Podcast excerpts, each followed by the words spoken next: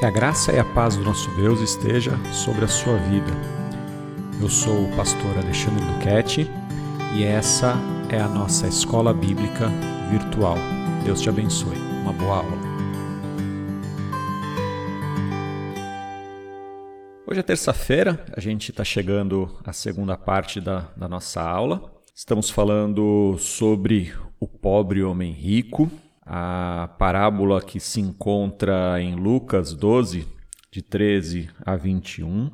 Na verdade, a gente não está olhando só a parábola, a gente está olhando a cena de uma maneira geral, porque a parábola está dentro de uma conversa de Jesus, que na verdade Jesus estava conversando com os seus discípulos, como eu expliquei ontem, e aí meio que do nada aparece um homem que faz um pedido a Jesus e aí Jesus não se compromete com o pedido desse homem e conta uma parábola para explicar a sua posição.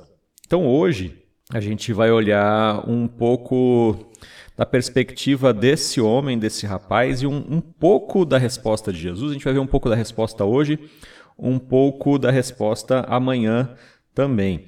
E para depois a gente olhar a parábola propriamente dita, para a gente entender por que, que Jesus contou essa parábola? Então, se a gente consegue entender o contexto, a gente consegue também entender melhor o texto. Aliás, geralmente a regra é essa. É, no seminário a gente falava que texto sem contexto é pretexto. Se a gente separar uh, um pedaço da Bíblia, a gente consegue provar qualquer coisa. Então a gente precisa ter sempre esse olhar maior, olhar as coisas dentro do seu contexto. Então, Lucas não colocou isso aqui ao acaso, não é um apanhado de palavras. Lucas, na organização que ele fez do Evangelho, tem um propósito para essa, essa conversa estar aqui nesse lugar. Tá? Mas vamos lá, a conversa. Então, o, o versículo 13 desse capítulo 12 de Lucas começa assim: Nesse ponto, um homem que estava no meio da multidão disse a Jesus: Mestre, Diga a meu irmão que reparta a sua herança comigo. Bom, é, o tema aqui é dinheiro, grana, né? o tema é herança. E dinheiro é uma coisa que Jesus falou muito né, em vários momentos do Evangelho. Aliás, os estudiosos dizem que Jesus falou mais a respeito do cuidado com o dinheiro do que com as orações. Uh, porque quando você ora, as coisas vão bem, né? mas o dinheiro é capaz de, de te corromper. Bem, os bens materiais, eles não são sujos, não são algo que a gente deve evitar. Nós, como cristãos, devemos correr ao dinheiro, devemos correr contra o dinheiro. Né? Não é isso. Uh, a gente primeiro precisa entender que tudo é de Deus, todos os bens materiais são de Deus. Salmo 24:1 fala do Senhor é a terra e tudo o que nela há, ou toda a sua plenitude. Tudo é do Senhor. Nós apenas administramos aquilo que o Senhor nos dá. Nós somos chamados a ser mordomos do Senhor.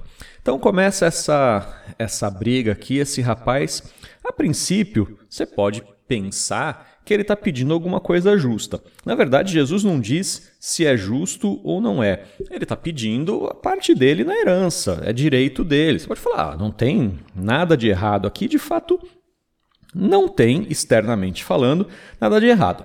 Fora o fato de que Jesus conhece o coração das pessoas, ele sabe melhor do que a gente o que estava acontecendo, é por isso que ele vai dar uma resposta e ele vai se posicionar de uma determinada maneira, até porque o seu propósito e ministério também é outro. Mas vamos olhar um pouco do que está pedindo esse rapaz. Ele fala assim: Jesus, diga a meu irmão que reparta comigo a herança.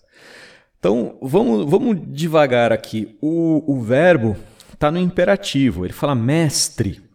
Primeiro ele chama Jesus de mestre, mas mestre aqui é no sentido didático, de professor, não é no sentido é, de senhor aqui, tá? Então ele não está chamando Jesus de senhor, está chamando Jesus de, de professor.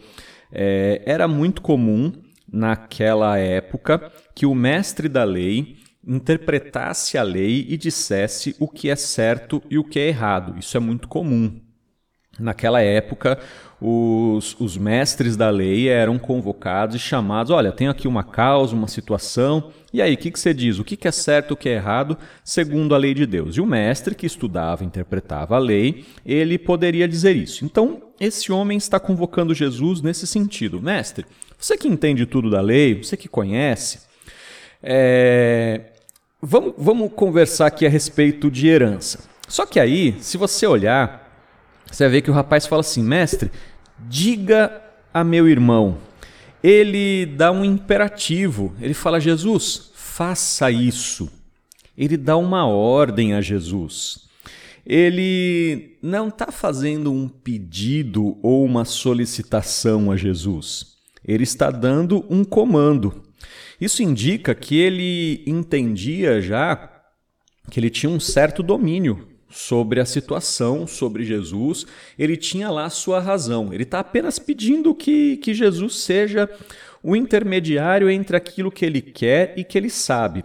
E ele já tem um veredito. Ele fala: diga a meu irmão que reparta comigo a herança. Ele já sabe o que é certo e o que é errado. Ele quer apenas que Jesus assine a sentença que ele mesmo já deu. Senhor, vai lá e diz para o meu irmão isso assim, assim, assim. E aí a gente resolve, resolve esse problema. Ah, Jesus ele não é chamado apenas para ser juiz. Jesus ele é chamado para ser o executor da pena, né? Ele é chamado para para executar aquela pena. E aí a questão aqui ela vai também para aquilo. O que, que é certo, o que é errado? Quem é que nos diz o que é certo e o que é errado? Quem é que diz o que é justo ou o que não é? Não sei se você vai lembrar, a gente estudou há um tempo atrás Abacuque. E qual era o, o problema, por exemplo, quando o povo viria é, para destruir Israel? Abacuque 1,7 diz assim: Eles são pavorosos e terríveis fazem as suas próprias leis e impõem a sua dignidade. É, qual era o problema do povo que vinha contra Israel? O povo que vinha contra Israel, eles é que diziam o que era certo e o que era errado. Não existia um Deus, um Senhor, nada. Quem diz o que é certo e o que é errado é a gente. Esse homem, ele se colocou como legislador e fala assim: ó, eu, eu sei o que é certo e o que é errado. E eu estou pedindo para que Jesus concorde comigo e fale o que é certo e o que é errado. É, e aí Jesus falou: não, não, não, não. Quem me nomeou juiz ou repartidor entre vocês? Eu, eu, não tô, eu não vou entrar nessa briga aí de vocês, não. Me, me inclua fora dessa, como diz, uh, uh, como se diz por aí. Me tira dessa. Eu não vou. É, eu não vou porque a minha perspectiva de juízo é outra, é diferente. E aí Jesus vai explicar qual é a perspectiva de juízo e justiça diante, é, a partir daí. Bom, o que, que a gente pode tirar já de lição dessa, dessa primeira parte e, da, e desse rapaz?